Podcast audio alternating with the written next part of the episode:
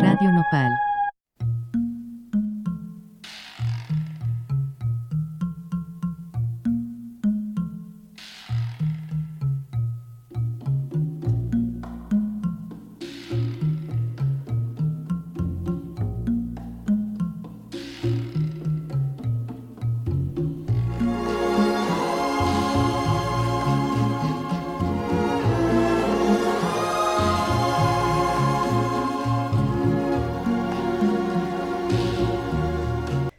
Estás escuchando a Crónica en Radio Nopal. Este viola que suena es Lujón por Henry Mancini, parte de un playlist increíble que trajo nuestro invitado el día de hoy, Russo, el director de la nueva serie de podcast Toxiconomía.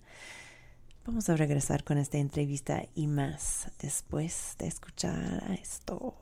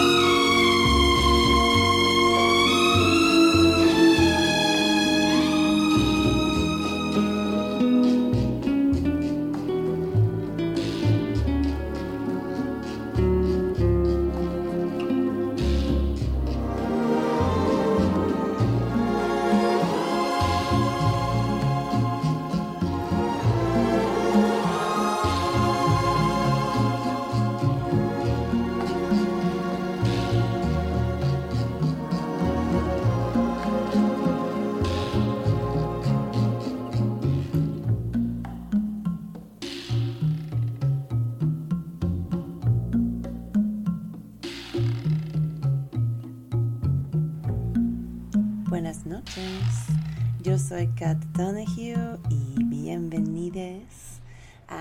hoy es el 29 de abril y es el episodio 43 de Crónica. Híjole, recuerden que pueden encontrar todos nuestros episodios previos en radionopal.com, como nuestra charla la semana pasada con Veneno de Ardilla y Germán Verde sobre un, cómo uno sabe cuáles son los productos canábicos de calidad para evitar pues, problemas de salud, más que nada de tomar productos eh, feos.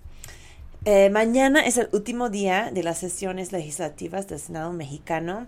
No muestran signos de aprobar la legislación de la legalización del cannabis ni que van a pedir la prórroga para atrasar ese trabajo con la Corte Suprema.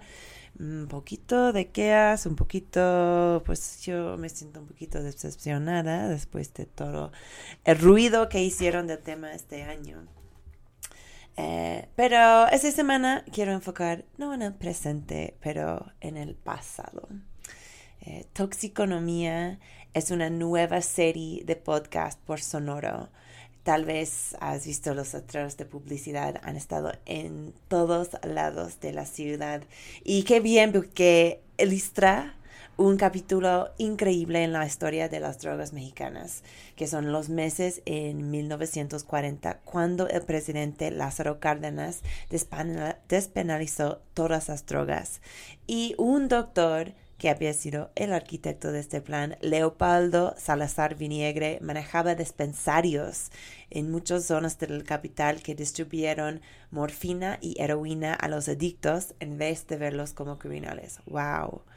Eh, tan increíble este cuento eh, del pasado de este país eh, que un podcast sobre ello atraía un elenco y equipo increíble. O sea, el doctor es protagonizado por Luis Gerardo Méndez, quien también es el productor de Toxiconomía.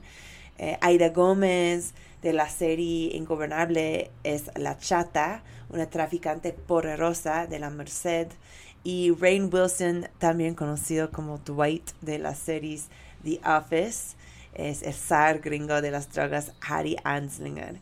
Eh, pues de hecho, el único parte del podcast que creo que cuesta trabajo creer es que Anslinger eh, habla español en toxiconomía, que es- estoy casi seguro que él nunca hizo en la vida real.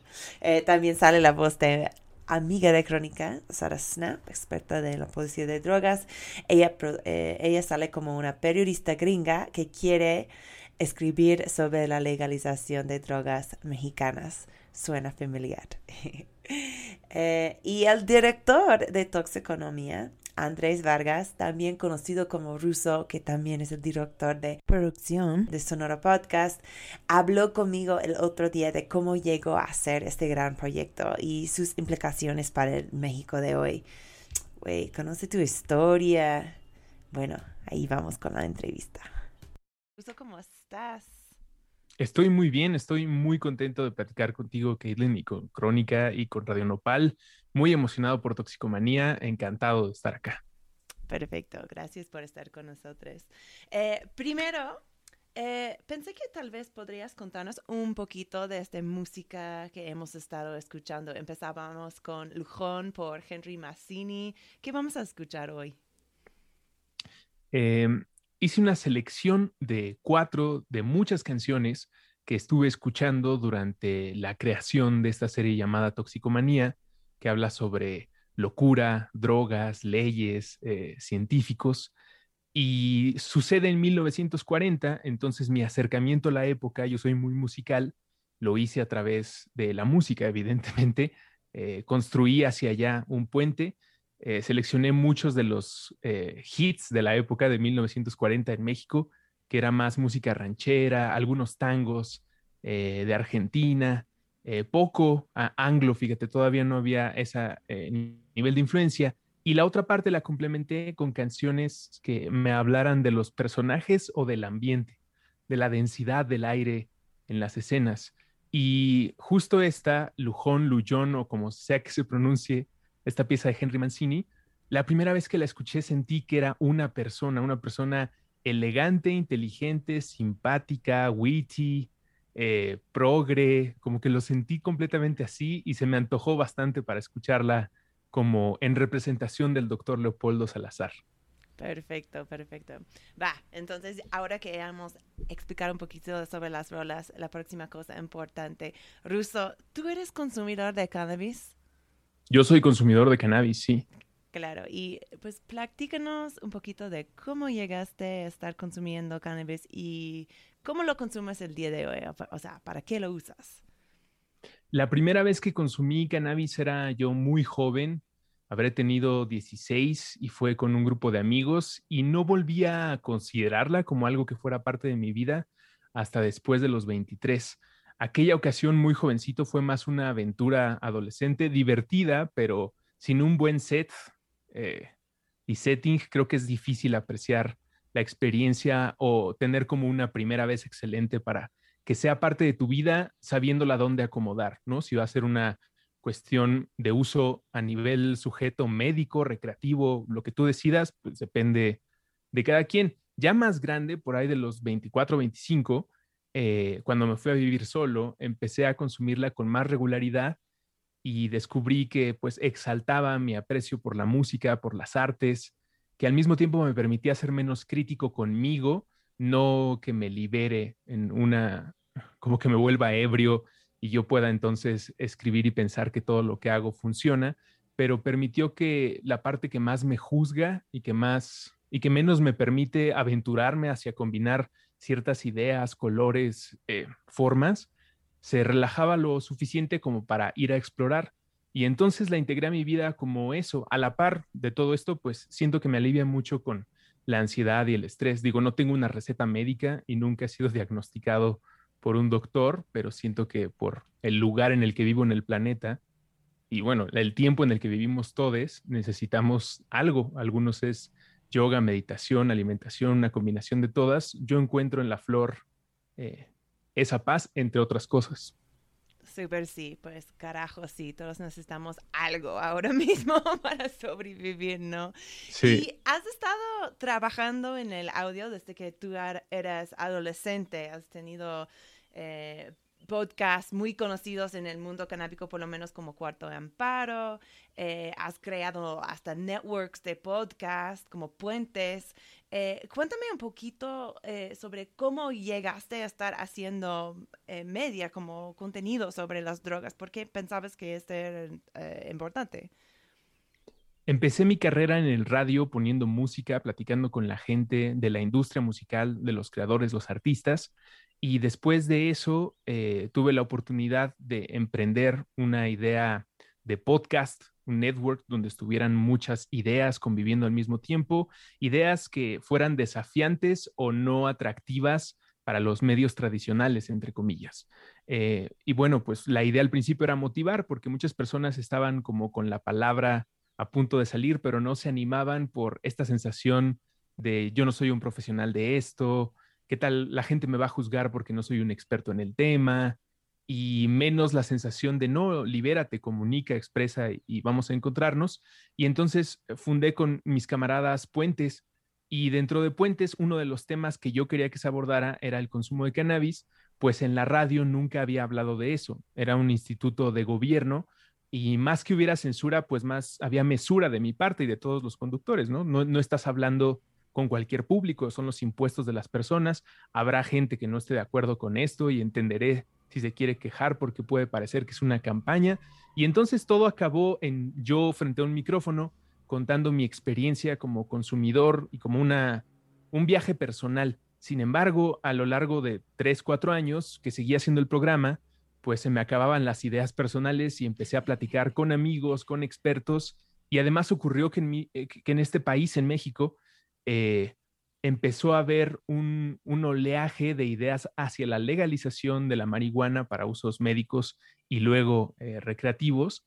Y entonces empecé a apuntar el micrófono a eh, gente que apoya la legalización, gente que está en contra, legisladores, doctores, pacientes, reporteros, músicos. Y entonces ya fue, en vez de un viaje personal, un archivo sobre el fenómeno canábico en México entre 2015 y 2019. En ese año detengo toda esa operación y me pongo a trabajar en lo que hoy es toxicomanía. Digo, a trabajar en una empresa que se llama Sonoro, donde tengo un equipo de trabajo, somos como 30 personas, eh, seres humanos increíbles que me han ayudado y han contribuido en todo momento para que esto suceda.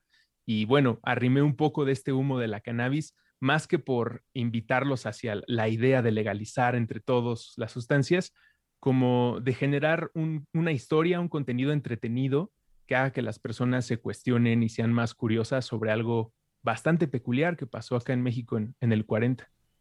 Sí, sí, sí, y vamos a hablar muchísimo sobre este proyecto a ratito. Quería mencionar para la gente que nos están escuchando que, que Sonora, tu, tu network eh, actual, tu proyecto en, que eres el director de, contenido, si no estoy equivocada. De producción, sí. De producción, perdón.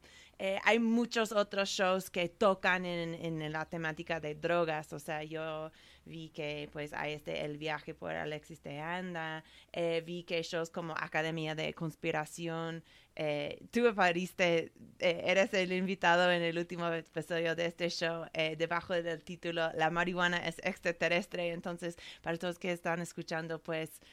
Obviamente ya saben de toxicomanía, y van a saber más durante este programa, pero métete en Sonora y vas Sonoro y vas a encontrar mucho más contenido que pues que enfoca en este tema cultural. Eh, Rusto, esta es una pregunta medio básica tal vez, pero ¿por qué podcast? Em, yo creo que el audio tiene una especie de hechizo que hace que se involucre el que lo está consumiendo que obliga a que tu mente termine de crear la situación que estás sugiriendo.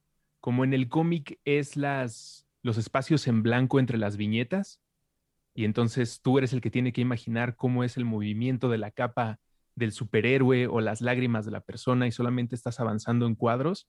Yo siento que el audio tiene esa cualidad porque te invita a que pongas atención y requiere que pares tu experiencia estética para concentrarte en el oído y entonces que todo el otro porcentaje que aparentemente no está ocupado, el tacto, la vista, sea tu, tu esfuerzo. Y eso me parece, y siempre me ha parecido muy bello, ¿no? Desde las canciones infantiles de Cricri eh, hasta los grandes programas de radio que ha tenido eh, eh, México, ¿no? Creo que somos una cuna de grandes creadoras, creadores de contenido en audio que eventualmente termina en las viñetas de mexicanos ilustrando grandes cómics, de cineastas entregándonos grandes películas y por alguna razón siento que el audio trae eso con, con, con, esta parte del territorio o, mi generación también.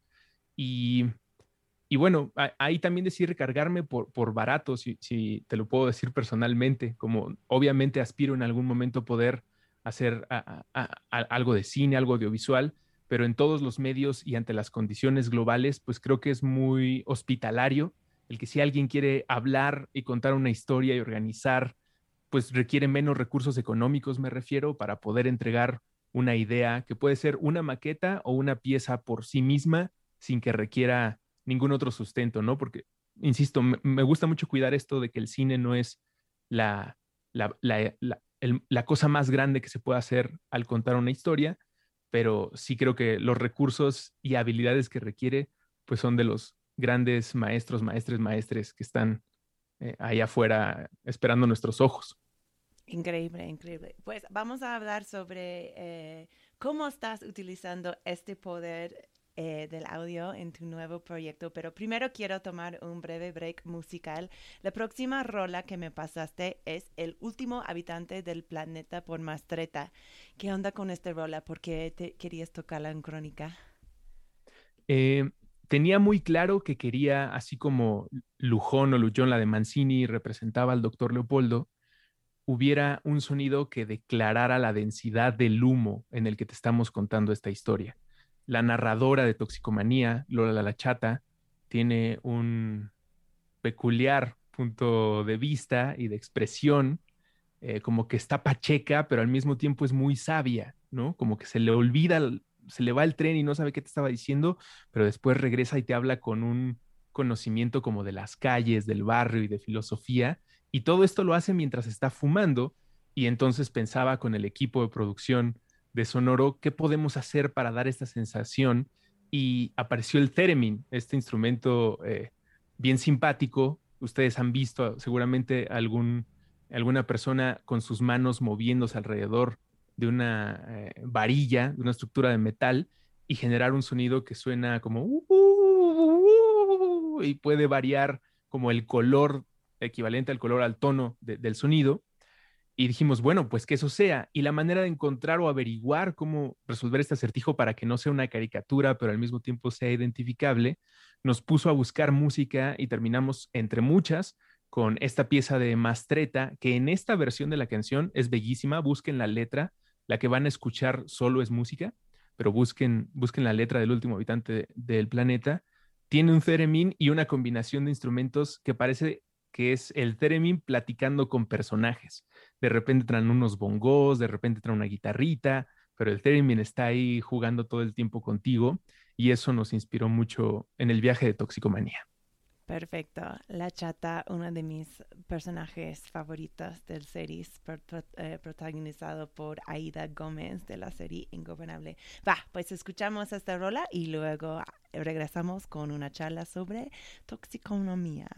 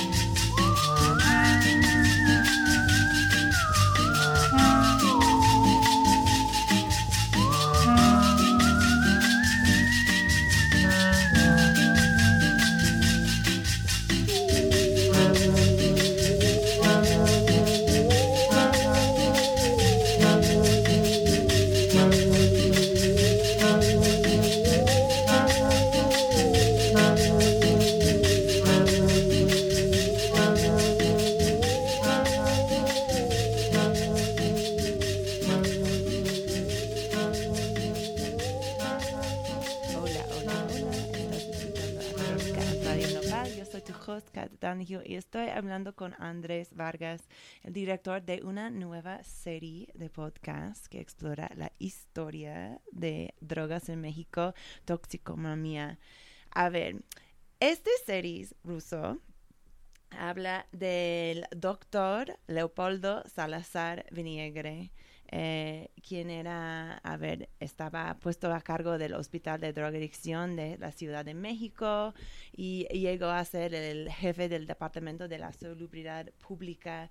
Eh, ¿Cómo fue que este señor llegó a ser conocido como el, arquitecto de la legalización de las drogas en México? Cuéntanos de él.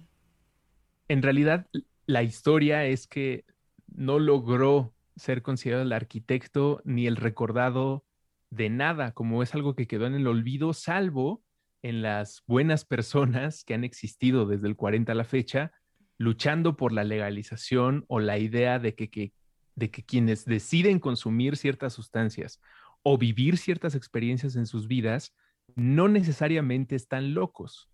O, en ese caso, tendríamos que redefinir qué es la locura y ampliar las alas en los eh, psiquiátricos, porque entonces tal vez un torero, un paracaidista, con esa clase de, perspectiva polémica, retadora, pero al mismo tiempo que está buscando el bien común a partir del conocimiento, escribía y se dirigía este psiquiatra y científico, el doctor Leopoldo Salazar Viniegra, y a pesar de todo lo que escribió, de, de, lo que logró en el 40, que fue legalizar las drogas, además de estar a cargo del Departamento de Toxicomanías, dirigir el, hospital, el, Hospital de la Castañeda, mítico en México, eh, manicomio, escribir una carta en los, eh, eh, una columna en los periódicos que se llamaba El Alienista, un, tipo tremendo.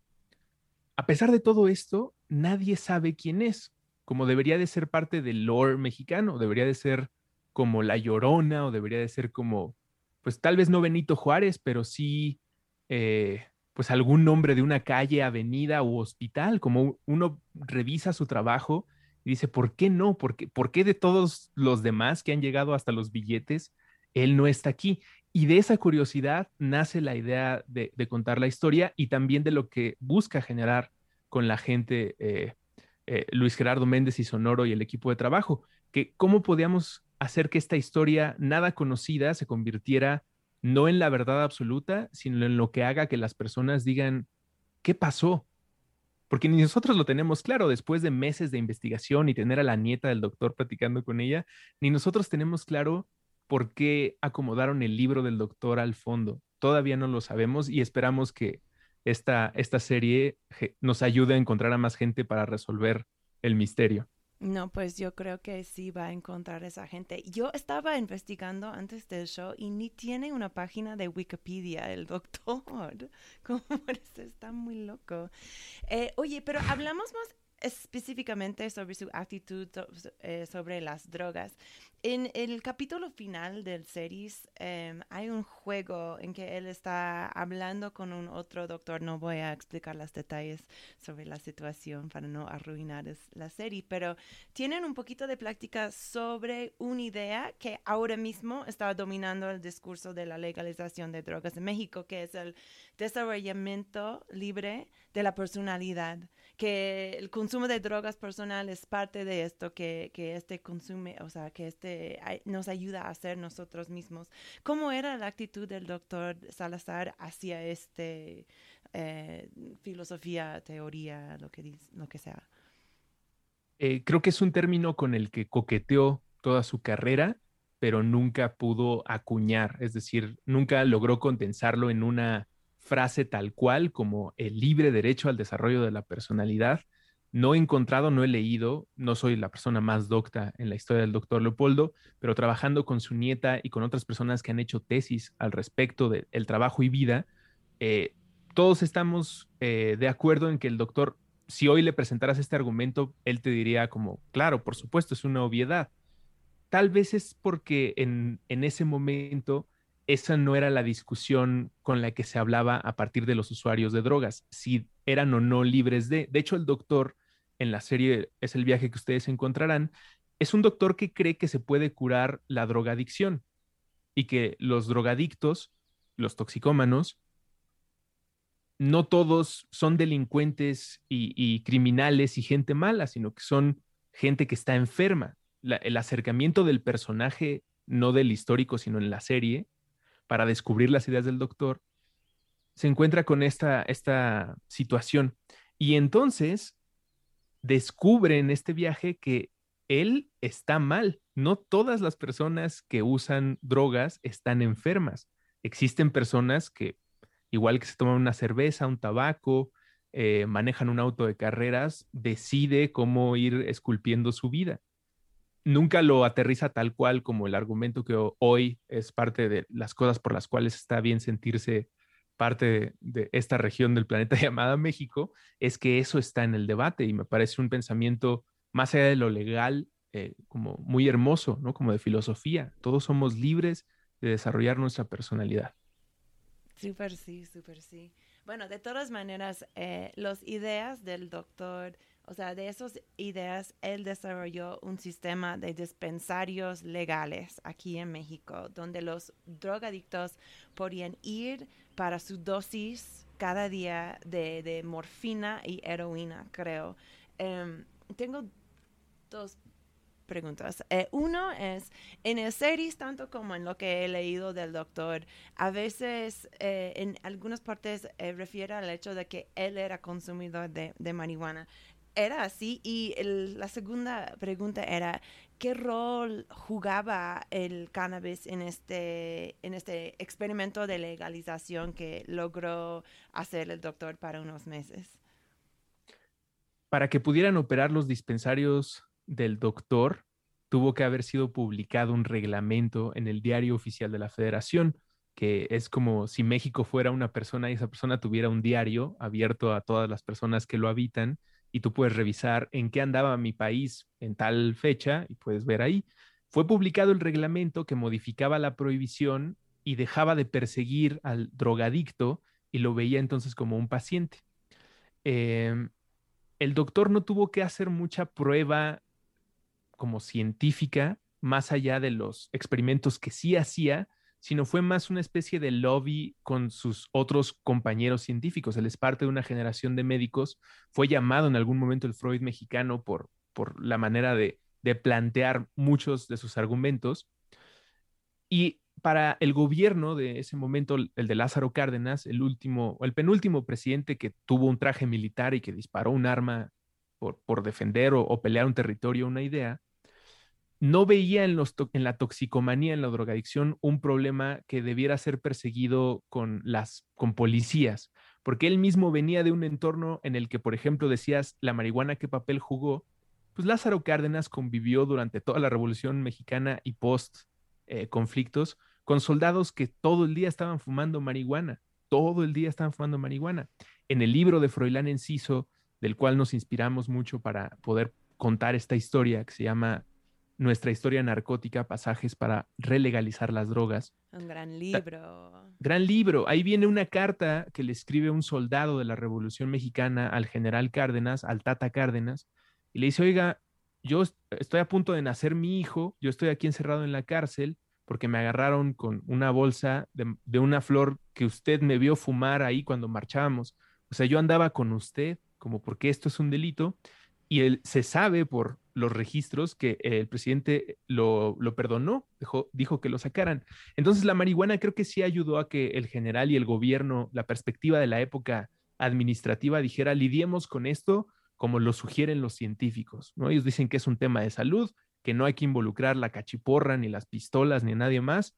Adelante. Eso no quiere decir que no había un tráfico de sustancias, ni antes ni hoy en día yo creo que eso va a eliminar la idea del tráfico pero sí creo que vale la pena, como lo propone Toxicomanía, preguntarnos qué tal que el reglamento del doctor no hubiera cambiado y dónde estaríamos ahora. De si el doctor fumaba marihuana, no lo sé, pero hay lecturas dentro de su archivo que sugieren que sí y no era un gran lío, ¿no? Eh, si platicas con, con, la nieta del doctor Leopoldo, también pues él, eh, hay muchas historias no escritas, es decir, no hay un sustento eh, firmado. Hay, por ejemplo, regaños de que el doctor dejaba salir, eso sí está firmado, eh, documentado porque fue una queja en el, dentro del hospital, dejaba salir a los marihuanos una vez a la semana para que compraran sus churros y pudieran regresar después a dormir al hospital porque él sabía que no estaban locos, más bien pues, estaban ahí encerrados porque la sociedad no, no sabía o quería lidiar con ellos. Súper sí, súper sí. Eh, este experimento del doctor pues solo duró unos meses eh, debido a factores que vamos a hablar en un ratito, pero me encantaría pues pensarnos un poquito en qué fueron los resultados del, del experimento y en particular, o sea, hoy en día hay mucho, hablamos mucho de cómo la legalización va a afectar eh, el narcotráfico. De, ay, perdón, hay un, hay un perrito que está ladrando. Saludos al perrito. Em, sí, o sea que decimos que la legalización es una técnica para, para reducir la violencia involucrada con la guerra contra las drogas y la, la crimen organizada. En el caso del experimento del doctor, ¿cómo era eh, ¿qué, pasó con la crimen organizado? ¿Qué era la reacción de ellos? ¿Qué pasó con el negocio de ellos? Los resultados del experimento mexicano, la serie, eh, lo que te estamos contando, hay muy poquitos en su registro. Incluso en la época nunca se hizo pública porque no se acostumbraba y ahora doy otro dato que lo permite mencionar pero no hay esa información tan fácil como hoy en día uno puede revisar el índice delictivo de los años 78, vamos a pensar. Es probable que puedas encontrar tal vez en papel, seguramente alguien ya lo digitalizó y pueda hacer una comparación. Del 40 no hay esa cantidad de información que haya sobrevivido hasta acá. Luego, el dato que también te pone en dimensión es las drogas, el narcotráfico y la idea que hoy tenemos tan violenta y tan siniestra de este asunto, en ese momento no existía.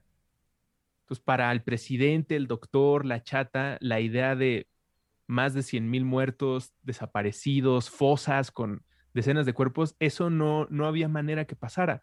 Según lo que podemos encontrar en archivos de periódico, estamos hablando de 2.000 personas adictas en toda la Ciudad de México, repartidos, bueno, en todo el Valle de México. Y muchos de ellos terminaban en la cárcel o en el manicomio. Algunos de ellos eran gente que la familia no sabía cómo lidiar con que alguno de los parientes estaba fumando marihuana, entonces lo denunciaban, venía la policía de la higiene mental y te llevaban al manicomio. Pero no existía un, un, evento como la cultura del narcotráfico y o la mal llamada guerra contra las drogas. Por lo tanto, los registros tampoco, ni la prensa se enfocaba tanto en este asunto porque era una cosa muy chiquita, tal vez curiosa, ¿no? Como, bueno, pues ahora los que estaban ahí fumando opio con los chinos en el centro, ahora están en Polanco formados en la farmacia, pero tampoco había tanto problema porque había otras cosas que resolver, estaba terminando eh, la presidencia de Cárdenas, íbamos a entrar en otra época eh, de mayor modernidad o progreso. Entonces, con todas estas excusas, la historia no nos permite asomarnos lo suficiente a qué pasó.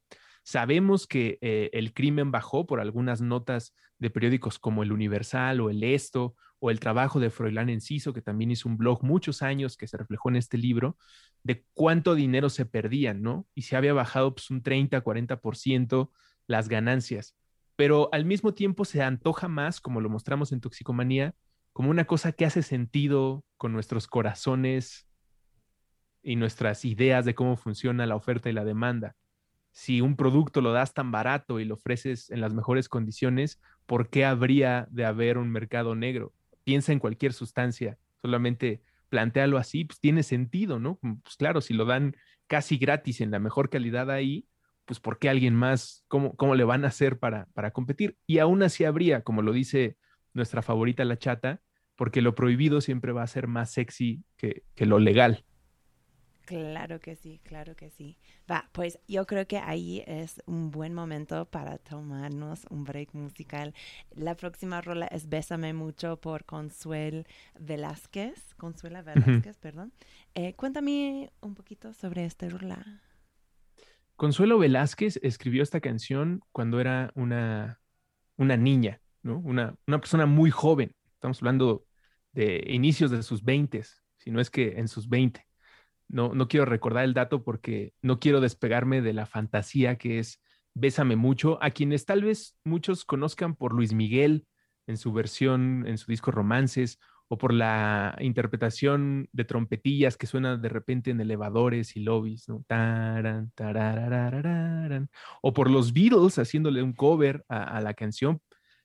¿Por qué es tan importante Consuelo Velázquez? Bueno, primero porque vivió en esta época, en 1940 se, se estrenó esta canción al mundo y en esta versión, la de 1940 que ella interpreta, te muestra un fenómeno musical que debió haber puesto al mundo de cabeza Imaginen que de repente sale una niña de este país llamado México con un piano, con educación en el instrumento y empieza a hacer un, un intento de orquesta con sus dos manos para después aterrizar en algo sugerente, sexual y de una mujer, o, sea, ella estaba escribiendo un himno cachondo, ¿no? Sería como el, el reggaetón aterrizando en, una época en la que no se habla no hay innuendos sexuales en la música.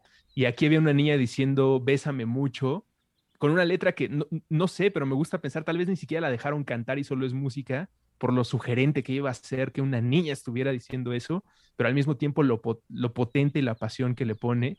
Y es un, es un viajezote, ¿no? Si ustedes están disfrutando en este momento de una buena flor, pongan atención a, los movimientos de Consuelo Velázquez. Y, y además, pues es muy romántica y el doctor pecaba de coqueto. Me encanta. El reggaetón romántico de los años 40. Va, pues vamos con este rola y regresamos con más crónica.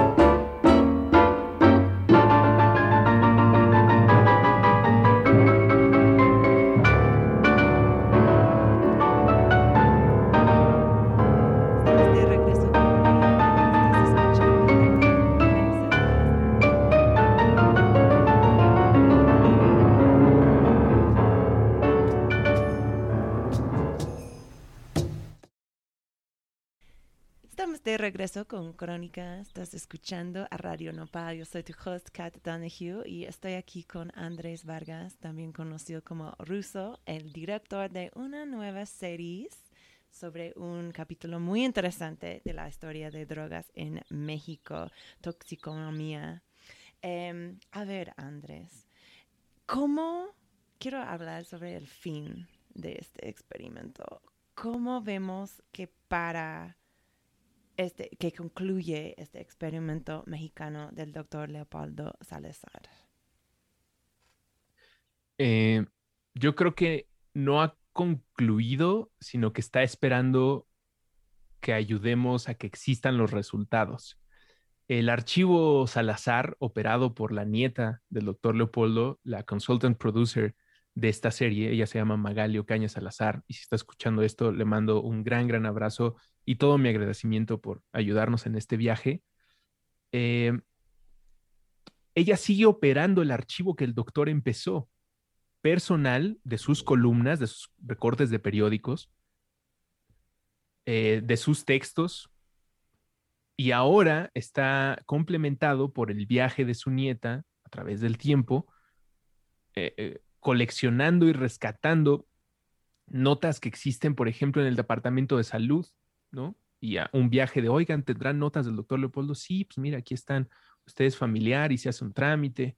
O tal vez eh, por alguien que dice, oiga, mi tío estudió psicología y psiquiatría por su abuelo porque era tan famoso que una generación de mexicanos decidió estudiar. Y eso sigue ocurriendo, ¿no? Ella eh, así me lo cuenta y espero también con mucho, eh, con, mucha esperanza, tengo mucha esperanza en que esta serie ayude a que las personas se interesen tanto que gente que haya conocido al doctor o sus cercanos puedan contribuir con el archivo Salazar y entonces podamos tener esos resultados a los que te refieres. Los tajantes, ¿no? los números fríos que nos podrían ayudar en algo en este momento, pues tendrían que ver, como lo, preguntabas antes de la canción anterior, con cuánto bajó el crimen, siguió existiendo el crimen, cuántos de estos pacientes se recuperaron, existía la recuperación, eh, cuántas personas de la cárcel se liberaron, porque al igual que se propone hoy en muchas partes del mundo, lo cual es, un, es una buena venta para el doctor, pues existía un perdón retroactivo, ¿no? Como si a ti te habían agarrado por andar fumando en la calle o con una onza, pues sálgase de la cárcel, dice el presidente, nuevo reglamento, pues que usted no, no es un delincuente y, que le vaya bien, o lo vemos en los dispensarios.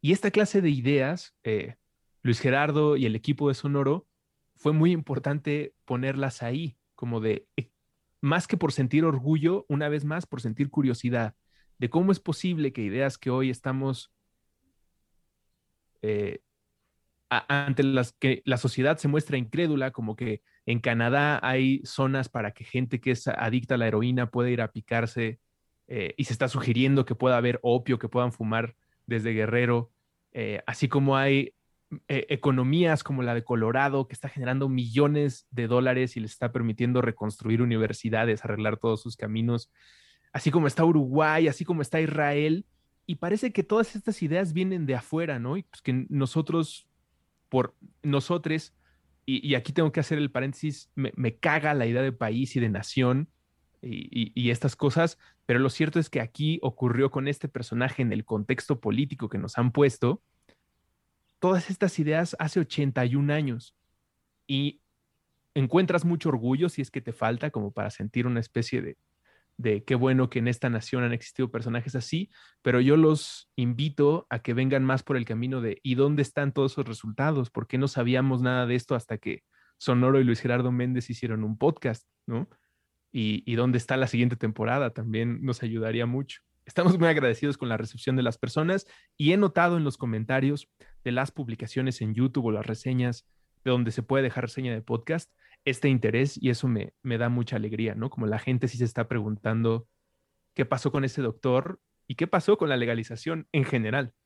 Claro, y, y, no te pregunté por qué eh, querían lanzar este proyecto en este momento, porque pues creo que es bastante obvio a la gente que están escuchando este programa que estamos en un momento súper clave eh, de la legalización de las drogas en México. Estamos justamente esperando... Em, pues ahora mismo los senadores a decidir si van a pedir este cuarto prórroga o no de la Corte Suprema para seguir legislando la legalización del cannabis.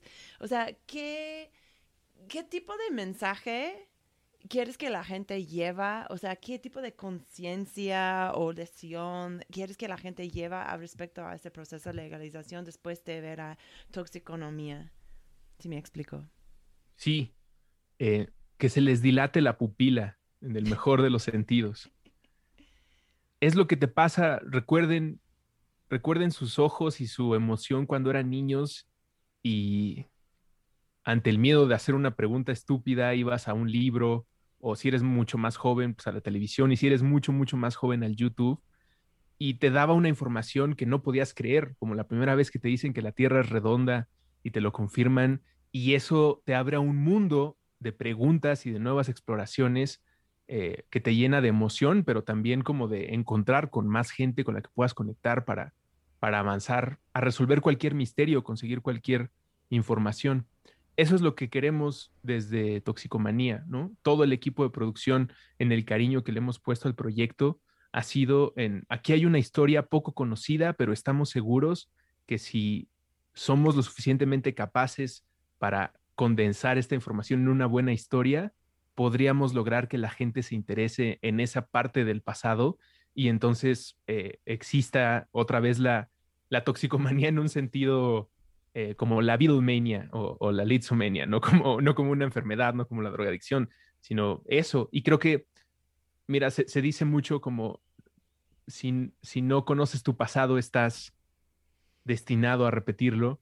Y en este caso estamos operando eh, en otro sentido en ese carril. Estamos diciendo, como no conocemos nuestro pasado, sentimos que no hay manera de hacerlo, pero en realidad solo sería repetirlo. Y bueno, el debate legal y político está en, en, la gente en los legisladores. Nosotros nomás contamos historias. Claro, claro que sí. Y pues para la gente que están escuchando, pueden encontrar Toxiconomía eh, con nosotros por Coste Sonoro en casi todas las plataformas donde escuchas podcasts, en Spotify y en todo el resto.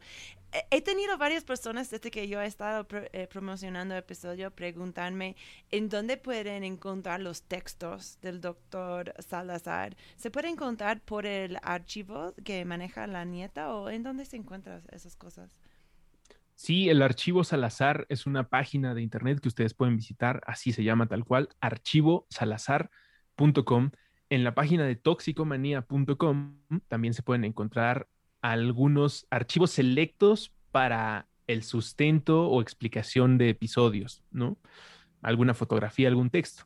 Pero la exploración que estoy seguro le, has antojado como a, todo el que se acerca al doctor Leopoldo, está ahí eh, curado y, totalmente gestionado por su nieta, eh, la querida Magali Ocaña Salazar, eh, que pues es maravillosa y tiene ahí disponible para todos ustedes muchas lecturas muy interesantes sobre su abuelo. Hay muchas más y con el tiempo sé que se va a ir eh, archivando más y mejor. Y bueno, pues esa es otra de las cosas que, insisto, esta producción busca, ¿no? Como el interés de las personas en su historia y el voltear a ver a estos archivos que necesitan como el apoyo de la comunidad para que puedan existir. Y si ustedes tienen más información del doctor Leopoldo, sus, sus discípulos, discípules, este, contacten y, y con mucho gusto seguimos armando el rompecabezas.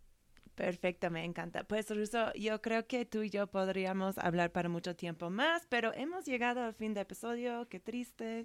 Muchas gracias por estar aquí. Muchas gracias siempre a Radio Nopal por tenernos. Eh, antes de terminar, quiero, quiero ir a tu última rola del playlist de hoy, que es One Flew Over the Cuckoo's Nest por Jack Nietzsche.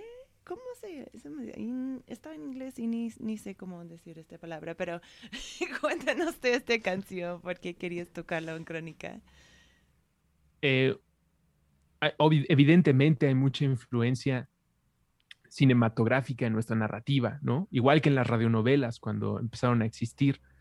Eh, y una de las películas que más revisé para tratar de entender la idea de la locura y lo que significa un hospital es esta que en español se llama Atrapados sin salida y en inglés es One Flew Over the Cuckoo's Nest, una película en la que estuve involucrado como el, parte del, del, cielo de los dioses de Hollywood, como Jack Nicholson, Michael Douglas, Danny DeVito. Eh, y en la música, yo no recordaba, pero la escena final en la que, no spoilers, eh, nos muestra un tipo de, locura o, de sensación del delirio terminó, empieza a sonar esta música preciosa que es como el himno de un manicomio, ¿no? Un pequeño tamborcito que se repite una y otra vez, necio a, querer cambiar, no importa lo que se presente, y miren que se presentan trompetas y flautas y guitarras y sonidos de gente ahí como correteándose en pasillos y el tipo con el tamborcito se mantiene. Y eso en Toxicomanía nos inspiró para dejar un detalle así. Si esto, si esta serie, si este cuento que te estamos haciendo escuchar es una alucinación que te está provocando la chata, pues tal vez tú estás loco. Y si estás loco, pues estás escuchando una voz en tu cabeza constantemente, que es lo que ustedes reconocerán como ah, ah", que grabó nuestra querida Laura Cruz en el equipo de Sonoro. Y es una persona o dos que están en el manicomio jugando y se mantiene durante toda la serie en algún momento apareciendo.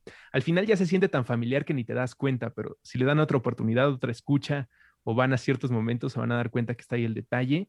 Y, pues digo, si no han visto Atrapados sin salida, One Flew Over the Cuckoo's Nest, háganlo por favor. Eh, muchísimas gracias por la invitación, Caitlin. También creo que podremos platicar como mucho, mucho tiempo. Si quieres otro día, platicamos de otras cosas. A mí me encanta hablar de cannabis legalización y en esta ocasión tuve la oportunidad de dirigir a un equipo de 30 personas, este, todos cooperando con mucho cariño para esto que ahora nos has permitido eh, platicar en tu programa y eso te lo agradezco muchísimo. Súper, sí, regresa cuando quieres. Va, pues vamos a esta última rola. Desde que creo que la novela original fue escrito por el legendario, el hippie legendario Ken Kesey, o sea, eh, un poco de historia West Coast de mis tierras natales. Pero muchas gracias, Ruso, y esperamos verte otra vez.